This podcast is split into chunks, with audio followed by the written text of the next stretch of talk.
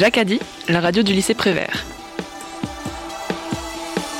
Retrouvez-nous sur 96.2 FM et à la réécoute sur toutes les plateformes musicales. Vous êtes toujours sur Jacadi, la radio du lycée Prévert, et nous nous retrouvons pour la dernière émission de la journée. Et oui, déjà, le Mac Culture.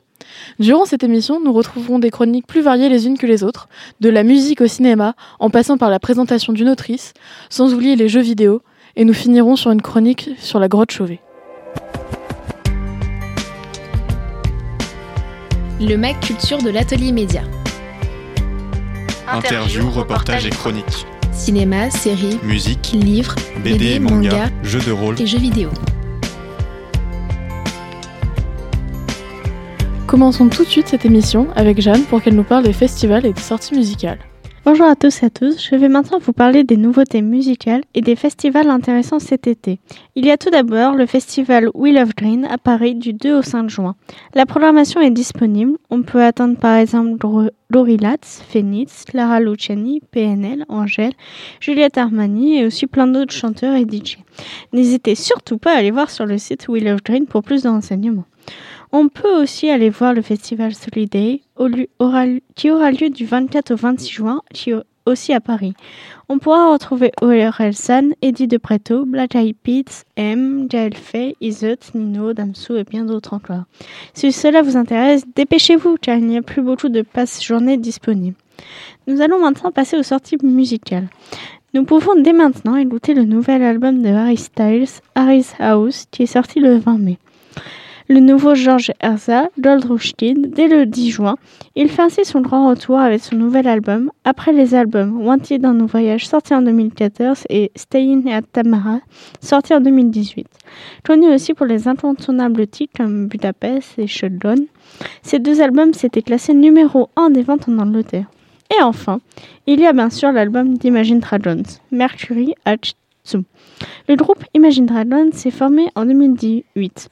Ils sortent dans un premier temps Night Vision, le Treat It's Time, Radioactive en 2014, puis Spot and Mirrors avec Shots Polaroid et I'm So Sorry en 2016, ainsi que Elvov en 2018, Origin en 2020 avec Natural Zero and Bydla, et enfin en 2021, ils sortent l'album Mercury H2 et oui, l'album qui va sortir le 1er juillet est simplement la suite du dernier album qui s'intitulera Mercury H2. Merci de m'avoir écouté et j'espère que ça va vous intéresser et que vous attendrez comme moi avec impatience la sortie de ces albums. Désolée, mais après toutes ces sorties, bah, faudrait revenir en cours. Écoutez. Écoutez. C'est les lycéens de Prévert qui l'ont fait. L'atelier média s'exprimer pour comprendre. Merci Jeanne. Maintenant, je souhaiterais à, mon tour pardon, vous présenter un groupe, le groupe Zira. Zira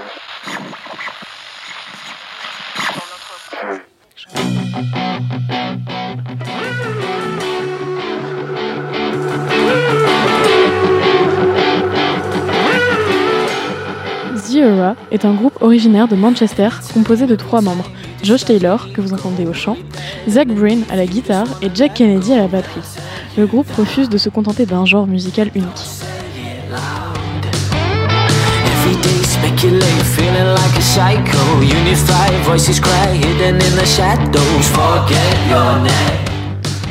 Le nom du groupe fut choisi par accident. Après de, longues recherches pour trouver un nom de groupe en vain, un barbecue et quelques bières, sûrement trop, Josh propose en plaisantant le nom Zira, car la marque du barbecue utilisée à ce moment était Sahara. Le sac était couvert de poussière et de cendres était difficilement lisible. Le groupe vérifia immédiatement la disponibilité du nom et furent surpris de découvrir qu'il était libre.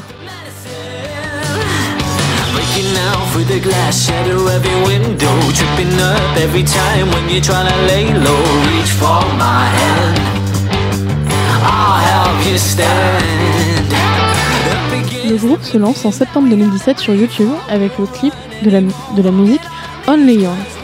Depuis, le groupe a sorti 6 EP, la dernière étant We All Wear Black. De plus, 2021 marque le début des festivals pour, pour Zira, ce qui leur fait gagner en popularité.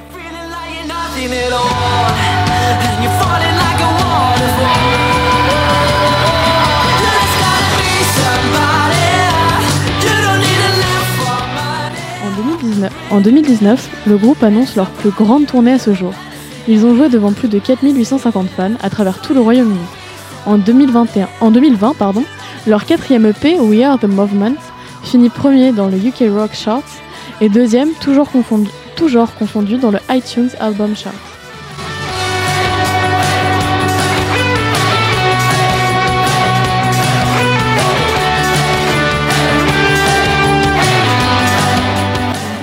En 2020-21, pendant le Covid et surtout le confinement, le groupe utilise la plateforme TikTok comme un moyen de rendre plus fun le manque de concerts, festivals. Le groupe profitera également du confinement pour écrire leur sixième EP, We All Wear Black.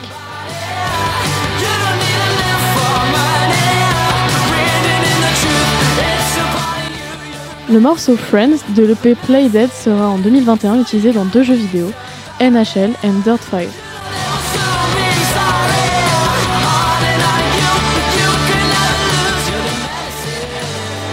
Derrière moi, vous avez pu entendre Be Somebody de The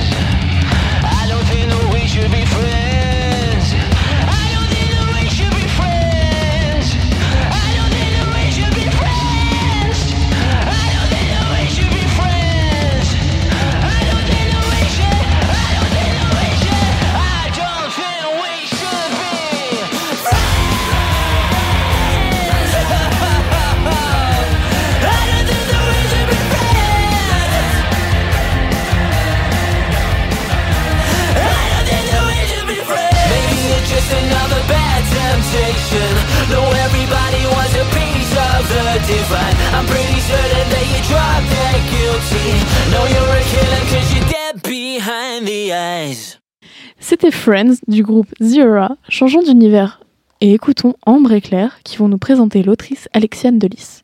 À vous. Comme l'a dit Angèle, je vais vous parler de mon autrice préférée, j'ai nommé Alexiane Delis, et de quelques-uns de ses écrits. En tant qu'écrivaine française, elle s'est fait connaître à l'âge de 20 ans avec son premier roman, Les ailes d'émeraude, qui reçut le prix de l'imaginaire en 2014 par France Loisirs. À la base, ce récit était destiné à distraire sa sœur, mais fut au final publié. Ce livre nous conte les aventures de Cassiopée, une orpheline de 18 ans qui va faire une drôle de rencontre. En effet, le mystérieux et séduisant Gabriel va se présenter à elle et va lui expliquer quelle est sa véritable nature.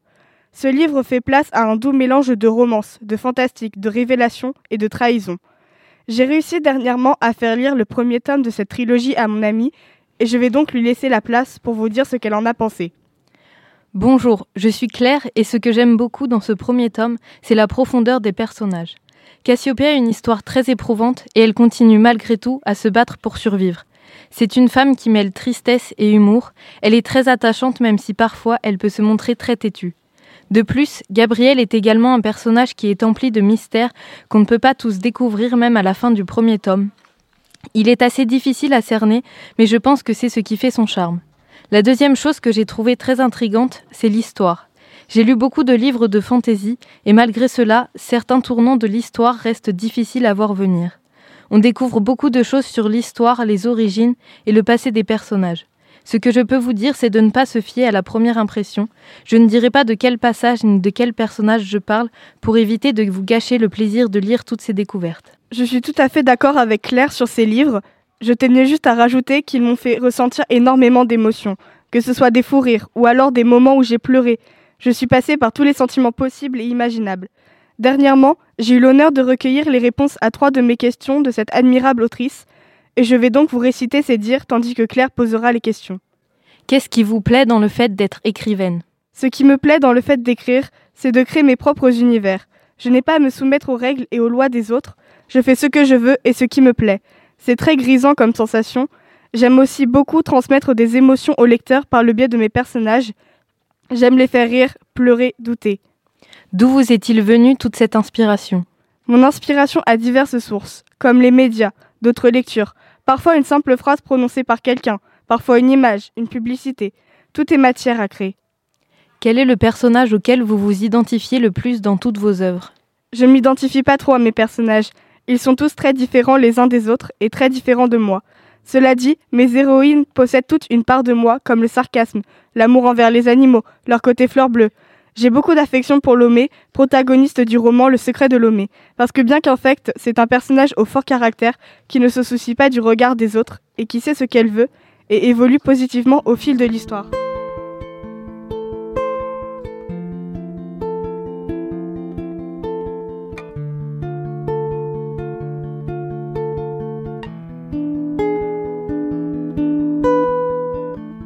Champs-Élysées brillent avec la lumière de l'Afrique. Des anges avec des gilets pare-balles viscèrent dans ma street.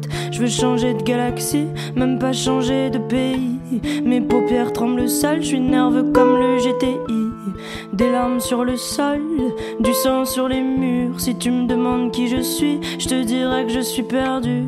Chacun pense à soi, ouais, chacun porte sa croix. Je fais confiance à personne, j'ai vu The Wire trois fois. Les Champs-Élysées brillent avec la lumière de l'Afrique. Je rappe le charme du ghetto, la misère de la street. Je les baisse tout seul comme un grand, l'argent me va comme un gant. Le rap c'était mieux avant que tu dises que le rap c'est mieux avant. Je me rappelle du mal, je me rappelle du bien, mais je me rappelle que tout va mieux quand je me rappelle d'avant. Je me rappelle du mal, je me rappelle du bien, mais je me rappelle que tout va mieux quand je me rappelle de rien. J'ai des trous de mémoire, j'ai des trous de mémoire, qu'est-ce que ça fait d'être heureux? Je ne m'en souviens pas, j'ai des trous de mémoire, non, j'ai des trous de mémoire, qu'est-ce que ça fait d'aimer quelqu'un? Je ne m'en souviens pas. Tu sais que je suis riche, mais tu sais que je suis triste, Q7, X6, XN, XX, tu sais que je suis riche, mais tu sais que je suis triste, Q7, X6, XN, XX. Les Champs-Élysées brillent avec la. Sont noirs comme les ruelles de ma ville. Au fond du VIP, ce soir c'est Viva Street. Vu que je trouverai pas l'amour, non, en haut des pyramides. Les Champs-Élysées brillent avec les lumières de l'Afrique. Je n'ai plus peur de la mort, j'ai juste peur de la vie. Je rêve d'un mirage, je rêve d'Alia. Je mange des quesadillas dans une quesadillas. Demain me paraît bien, mais demain me paraît loin. Comment aimer un cœur en acier valyrien Les Champs-Élysées brillent avec la lumière de l'Afrique. Aujourd'hui c'est le premier jour du reste ma vie. Je me rappelle du mal, je me rappelle du bien, mais je me rappelle que tout va mieux quand je me rappelle d'avant. Je me rappelle du mal, je me rappelle du bien, Mais je me rappelle que tout va mieux quand je me rappelle de rien. J'ai des trous de mémoire, j'ai des trous de mémoire. Qu'est-ce que ça fait d'être heureux? Je ne m'en souviens pas. J'ai des trous de mémoire, non, j'ai des trous de mémoire. Qu'est-ce que ça fait d'aimer quelqu'un? Je ne m'en souviens pas. Tu sais que je suis riche, mais tu sais que je suis triste. Q7, X6, XN, XX. Tu sais que je suis riche, mais tu sais que je suis triste. Q7, X6, XN, XX. Vous êtes toujours sur Jacadi, la radio du lycée Prévert. Nous venons d'écouter XNXX, reprise par Emma Peters. Euh, retrouvons un nouveau Jeanne qui, cette fois-ci, va nous parler du Festival de Cannes ainsi que des dernières sorties cinéma.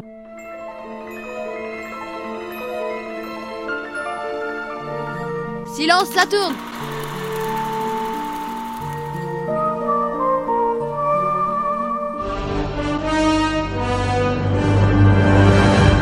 Rebonjour à tous et à toutes. Je vais maintenant vous parler de cinéma. Je vais tout d'abord aborder le Festival de Cannes qui a commencé le 17 mai et se terminera le 28. Ce festival est le plus grand festival de cinéma au monde. C'est le 75e cette année. Il est présidé par Vincent Lindon, qui est réalisateur, acteur, scénariste, mais a aussi produit des films comme Un autre monde et La loi du marché. Cette année, le jury est composé de Rebecca Hall, connue pour Le Bon Géant, Iron Man 3 et Teen Spirit, Deepika Padukone, actrice indienne et mannequin, Noumi Rapace, connue dans la série Millennium, Charlotte Holmes Jeu d'ombre, Alien Covenant et Seven Sisters. Jasmine Trinka a joué dans Saint-Laurent, le film sur le célèbre couturier. Elle a été récompensée à Cannes en 2017 pour le film Fortunata. Asghar Farhadi, qui a obtenu deux Oscars du meilleur film étranger en 2012, le premier pour une séparation et le deuxième en 2017 pour le client. Le prix du scénario au Festival de Cannes 2016 pour Le Client et le Grand Prix du Festival de Cannes pour Un héros en 2021. Lajli, réalisateur du film Les Misérables, la version 2019, Jeff Nicole, qui a reçu le Grand Prix du Festival de Deauville en 2011 pour Ted Shelter, et Joachim Trier, réalisateur et scénariste norvégien.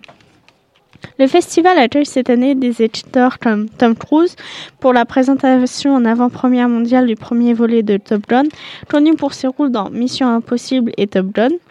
On accueille aussi Robert Pattinson, connu pour son rôle dans les films Twilight, De l'eau pour les éléphants ou Le dernier Batman, et enfin Tom Hanks pour son rôle dans Le pont des espions, Le terminal, Forrest Gump et bien sûr pour avoir prêté sa voix à Woody dans la saga Toy Story. J'ai retenu dans la sélection de cette année Armageddon Time et un film très personnel sur la force de la famille et la poursuite générationnelle du rêve américain avec Anna et Anthony Hopkins, sorti en 2022. Les crimes du futur racontent l'évolution de l'espèce humaine s'adaptant à un environnement de synthèse. Le corps humain est l'objet de transformations et de mutations nouvelles avec Léa Seydoux, qui a joué dans Mourir peut attendre, le dernier James Bond, Viggo Mortensen dans Hannibal et Kristen Stewart dans la saga Twilight. Il sort le 25 mai. Dans le film Coupé, un film de Michel Hazanavicius, The Artist, avec Romain Duris et Bérénice Bejo.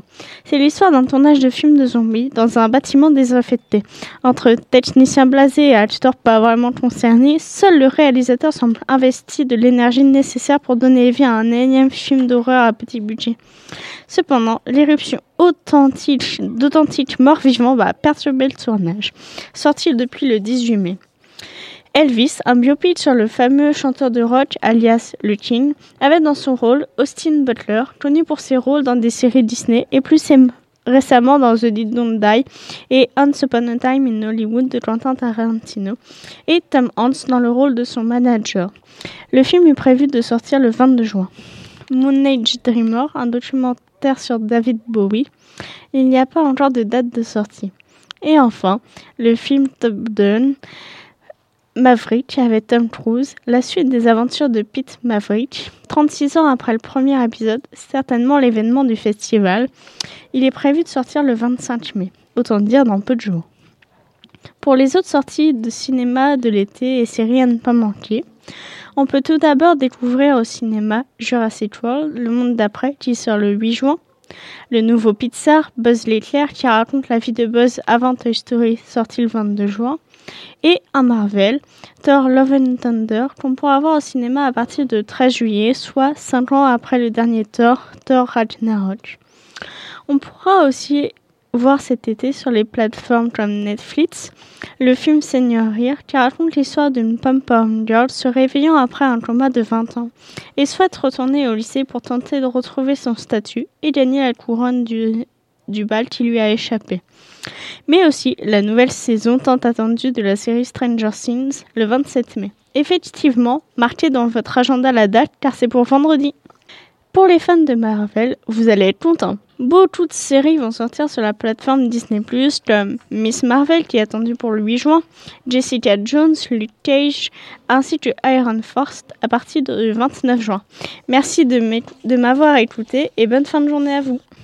Merci Jeanne. Désormais, retrouvons Gabriel qui va nous présenter ses 4 coups de cœur cinématographiques de l'année. Silence, ça tourne Merci Angèle. Euh, avant toute chose et après les temps compliqués que nous avons tous connus, je voudrais revenir avec vous dans un premier temps sur l'importance de la culture dans nos sociétés. Les milieux artistiques, aussi divers qu'ils puissent être, être permettent de rêver, d'imaginer et d'oublier, le temps d'un moment, nos problèmes quotidiens. Mais ils permettent aussi de penser notre monde, de nous interroger sur nos a priori, nos préjugés et nos valeurs ou encore de dénoncer. Il constitue un réel contre-pouvoir. Vous devez alors vous dire que j'expose des choses évidentes, mais je crois que plus que jamais, il est important de les rappeler. Je voudrais ainsi partager avec vous ces quelques mesures de la chanson Pas essentielle de Grand Corps Malade. Embrasser quelqu'un, pas essentiel. Ouvrir un bouquin, pas essentiel. Sourire sincère, pas essentiel. Aller au concert, pas essentiel. Se promener en forêt, pas essentiel. Danser en soirée, pas essentiel. Retrouver les gens, pas essentiel. Spectacle vivant.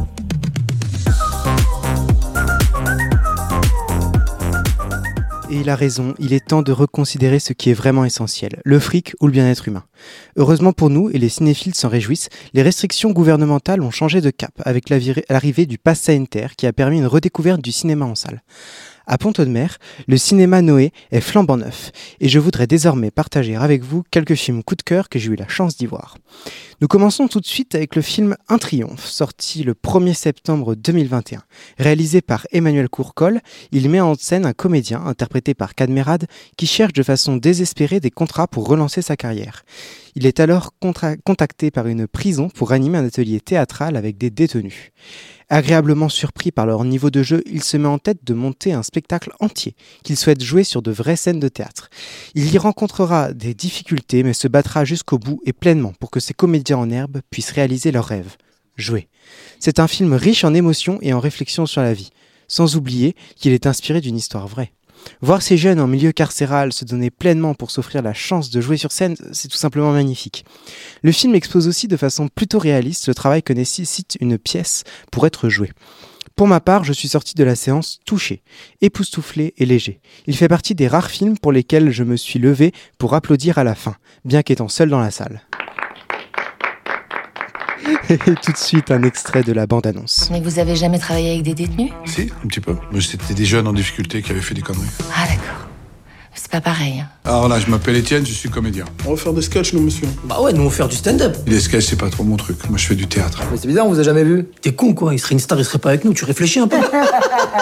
de quoi elle parle, la pièce? De deux mecs dans la merde qui espèrent des lendemains meilleurs. Ça vous parle pas, ça? Je veux pas qu'ils se retrouvent en situation d'échec. Je suis là pour les tirer vers le haut. Oh, Vas-y, c'est relou ton non, truc. exercice. Au boulot. Ça veut dire six mois de répétition. Mais comment vous voulez que je justifie ça, moi? Ils vont représenter tous les autres. Ils vont devenir des exemples, des ambassadeurs. Comment veux-tu qu'ils y arrivent? C'est pas des acteurs. Donne-moi six mois, je vais le faire. Pour le film suivant, il s'agit d'un dessin animé sorti en décembre, Tous en scène 2. J'avais beaucoup aimé le voir le premier il y a quelques années. J'ai adoré voir le deuxième. Je l'ai même vu trois fois, dont une en allemand. Ce qui est intéressant, c'est qu'avec ce film, je me suis aperçu. C'est que dans un dessin animé, on peut tout faire. La seule limite, c'est l'imagination. Là où dans un film, les moyens techniques et physiques peuvent limiter. Dans Tous en scène 2, on assiste à la création d'un, dans la création d'un show absolument immense, dans une salle de spectacle immense qui ne pourrait pas exister en vrai. Et le dessin permet à cette salle de spectacle d'exister. C'est fantastique, non? C'est aussi une façon d'écouter beaucoup de musique avec une belle sonorisation que sont les salles de cinéma. Un monde grandiose, plein de sourires et de joie et rempli de musique. J'aimerais maintenant vous emmener dans un tout autre monde, dans un tout autre univers, avec le film La place d'une autre, avec en premier rôle Lina Coudry. L'histoire part d'une situation plutôt simple. Une pauvre infirmière sur le front voit mourir une dame et choisit de, de prendre pardon, ses papiers afin de changer d'identité et surtout de vie. L'actrice est remarquable. Elle joue de façon très simple mais tellement juste. Son jeu reste très expressif. Elle est elle a très peu de texte, mais toutes les émotions passent par ses silences. À ce niveau-là, j'appelle ça du talent, du génie. J'ai découvert Lina Coudry dans ce film et j'ai été bluffé, vraiment. C'est une performance incroyable. Je crois que vous l'avez deviné, je suis devenu fan. C'est un film qui parle de la misère, de, des différents niveaux de vie, d'un amour mère-fille qui naît entre deux femmes et du besoin d'élévation sociale pour survivre. Et si vous en avez l'occasion, je vous le conseille grandement. Pour ce dernier film, je vous propose une immersion au cœur de la danse, avec le tout dernier film de Cédric Clapiche, Encore, qui s'écrit en deux mots. C'est l'histoire d'une danseuse classique dont les rêves s'envolent et qui découvre la danse contemporaine. Les musiques sont sublimes, les mouvements de danse, de corps, de rythme, tout ça s'harmonise très bien pour créer un vrai hommage à la danse. On connaissait les talents de Clapiche au cinéma, mais à chaque nouveau film qu'il sort, mais chaque nouveau film qu'il sort dépasse le précédent. C'est grandiose. Il y a une multitude de plans plus beaux les uns que les autres, les lumières, les cadres. J'ai même pas envie de vous en dire plus. Il faut que vous alliez le voir. Et pour en avoir discuté avec quelques danseuses, le film est très bien perçu par la communauté. Malheureusement, il est déjà temps pour moi de vous laisser, mais, ne, ne vous en faites pas, les chroniques qui suivent sont d'une grande qualité. Si vous avez l'occasion de voir un de ces films, à savoir Un Triomphe, Tous en scène 2, La place d'une autre, ou encore, je ne peux que vous encourager à le faire. Merci de m'avoir écouté.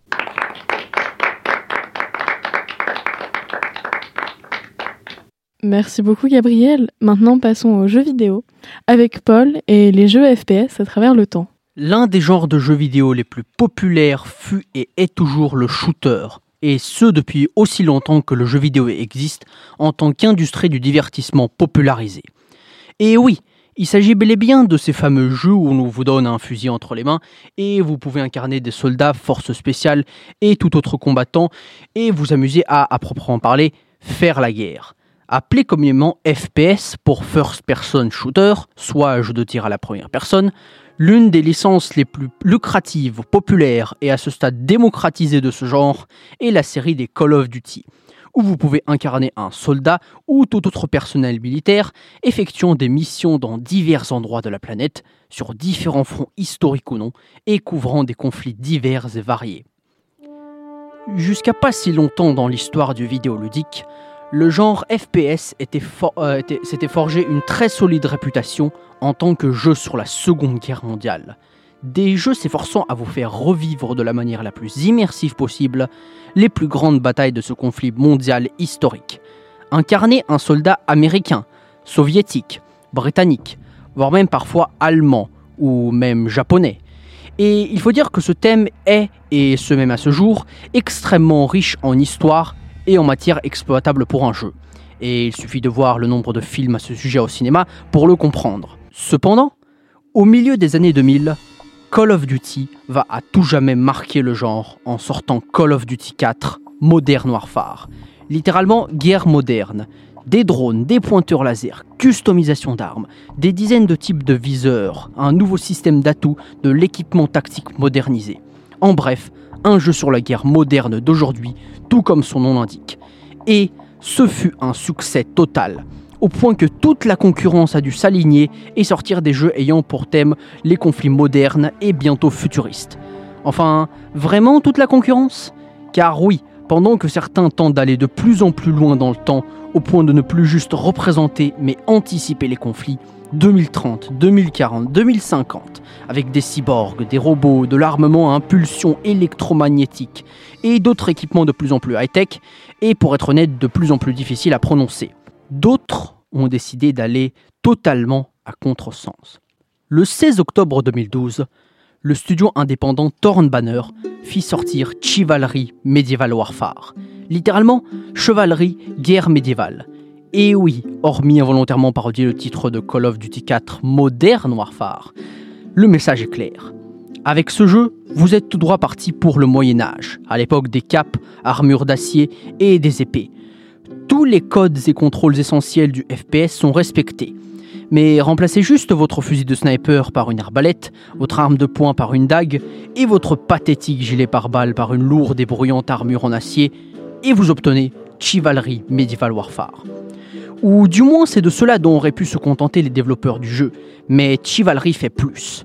Les jeux sur la thématique médiévale existaient bien sûr avant ce jeu, mais ceux-ci étaient quasi tous des RPG dits à monde ouvert, comme par exemple la série des Elder Scrolls ou bien The Witcher, qui avait non seulement des éléments de fantasy tels que de la magie ou des créatures mythologiques, mais aussi des systèmes de combat à l'arme blanche plutôt arcade et casual, deux termes de jargon utilisés pour désigner un jeu privilégiant davantage l'amusement bête, facile et peu exigeant, plus que l'aspect technique et compétitif de celui-ci. Dans Chivalry, vous combattez à l'aide d'un arsenal euh, médiéval très varié, constitué d'albardes, d'épées longues, d'épées courtes, de haches lourdes, hachettes à lancer, maillets, marteaux de guerre, haches d'armes, massues, dagues, boucliers et fléaux. Toutes ces armes possèdent bien évidemment leurs propres caractéristiques, avantages et inconvénients. Pour couronner le tout, sans mauvais jeu de mots, un système de classes tel qu'on pourrait en voir dans un jeu de la série Battlefield est aussi intégré au jeu. Vous pourrez donc par exemple incarner un chevalier lourd, lent mais très résistant, en passant par le fantassin léger, le garde, et si vous n'êtes pas trop fan de combat au corps à corps, l'archer qui a accès à de nombreux arcs et arbalètes est fait pour vous. Et tout cela intégré dans un système de combat non seulement très technique et exigeant une véritable maîtrise de la part du joueur, mais aussi très punitif.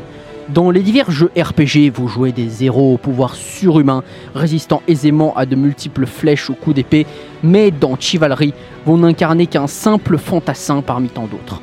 Un seul coup d'épée ou un tir de flèche bien placé est souvent suffisant pour ôter la vie dans les deux camps. Même les chevaliers lourdement protégés ne sont pas invincibles. Chivalry Medieval Warfare fait donc plus que d'être un simple slasher FPS médiéval. Il, il invente quasiment son propre genre, le first person slasher. Alors, quelle fut la réception critique et commerciale de ce genre contrarien? À une époque où le FPS, à la thématique moderne et futuriste, dominait le marché. Eh bien, étonnamment, le succès a été au rendez-vous, car non seulement les ventes furent excellentes, mais en plus, euh, plusieurs licences concurrentes sont nées autour de cette thématique médiévale avec l'un des plus gros hits en date, Mordo, sorti il y a seulement quelques années en 2019 et ayant atteint 60 000 joueurs connectés en simultané. A titre de comparaison, l'énormissime GTA V compte environ 100 000 joueurs simultanés en moyenne tous les jours. Et cerise sur le gâteau, le studio Thornbanner, responsable de la création du jeu original, est revenu à la charge il y a à peine un an avec leur deuxième opus qui, de même que Mordo, se vendit comme des petits pains. Donc il n'est pas forcément nécessaire de rajouter des fusils à impulsion, des lunettes à vision thermique et des jetpacks futuristes en tout genre pour faire plaisir à la communauté vidéoludique. Le passé regorge lui aussi de fantastiques histoires à raconter et à jouer.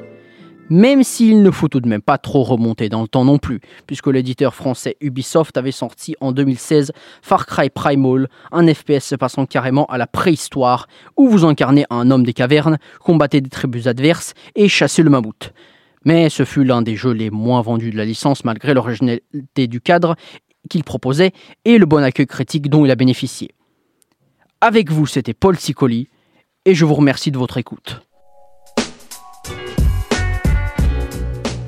Merci à toi Paul, tu nous as parlé de la préhistoire dans les jeux vidéo.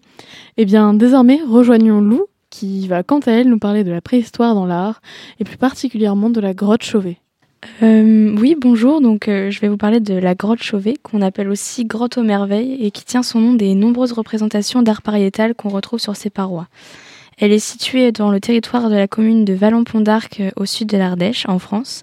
Elle a été découverte en 1994 par Jean-Marie Chauvet, Christian Heller et Hélène Burnel, trois spéléologues amateurs. Elle est à l'heure actuelle fermée au public pour veiller à sa conservation. On sait aujourd'hui que le site comporte près d'un millier de peintures et de gravures, dont 447 représentations d'animaux de 14 espèces différentes. Il a également été révélé que la grotte a connu plusieurs périodes d'occupation.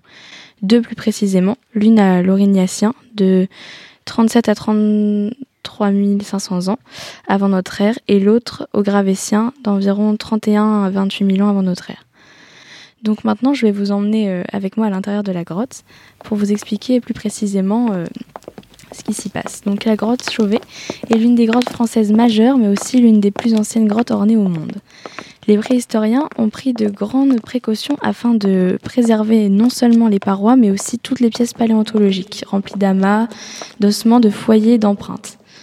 La grotte Chauvet regorge de merveilles. Dès qu'on y pénètre, on est plongé dans une atmosphère hors du temps, de très grandes salles avec un milieu minéral très puissant, des stalactites, des stalagmites, des rideaux de cristal. Puis l'homme fait son entrée avec les premières œuvres euh, plutôt abstraites, faites avec de l'ocre rouge à la paume de la main. Euh, apparaissent ensuite les premiers bestiaires, ainsi que des gravures à l'argile avec le doigt. On peut y reconnaître un hibou ou euh, par exemple un cheval. L'argile a également été utilisée pour fabriquer des bassins avec des pierres colmatées. Euh, donc plus on s'enfonce dans la grotte, euh, comme on peut voir, plus les œuvres sont riches et complexes. On peut y reconnaître de nombreux animaux qui peuplaient l'air glaciaire, comme des lions des cavernes, des ours, des rhinocéros laineux ou des cerfs. Nos ancêtres ont utilisé les reliefs, les arêtes, les rondeurs de la pierre pour donner vie à leurs œuvres. Euh, une d'elles, très connue, représente quatre chevaux qui s'animent avec la lumière mais c'est au fond de la grotte que se trouve la fresque la plus exceptionnelle. Elle représente une scène de chasse d'une dizaine de mètres, unique dans l'art pariétal, où les lions des cavernes coursent un troupeau de rhinocéros. Ce chef-d'œuvre de l'humanité nous prouve que 36 000 ans avant notre ère, les artistes de Chauvet avaient déjà une grande technique des, une grande maîtrise des techniques modernes. On retrouve l'estompe, la gravure, le détourage, la perspective. Toutes ces techniques donnent des œuvres qu'on ne retrouve nulle part ailleurs et qui font de la grotte Chauvet un lieu unique. Merci à toi Lou. Euh, ça y est, c'est déjà la fin de notre émission. Merci à tous nos chroniqueurs et chroniqueuses et merci à nos techniciens.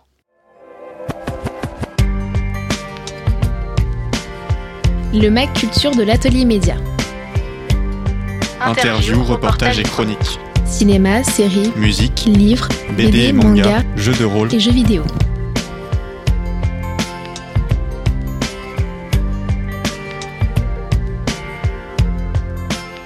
Vous pourrez retrouver cette émission comme les précédentes en podcast sur le site jacadi.org, sur les plateformes de streaming telles que Spotify, Deezer, Apple Music, mais également sur vos assistants vocaux. C'était le Mac Culture, mais ne nous quittez pas, ne nous quittez pas tout de suite, pardon, car après le morceau Clint Eastwood de Gorillaz, des terminales prendront la parole afin de nous parler de nos années atelier média.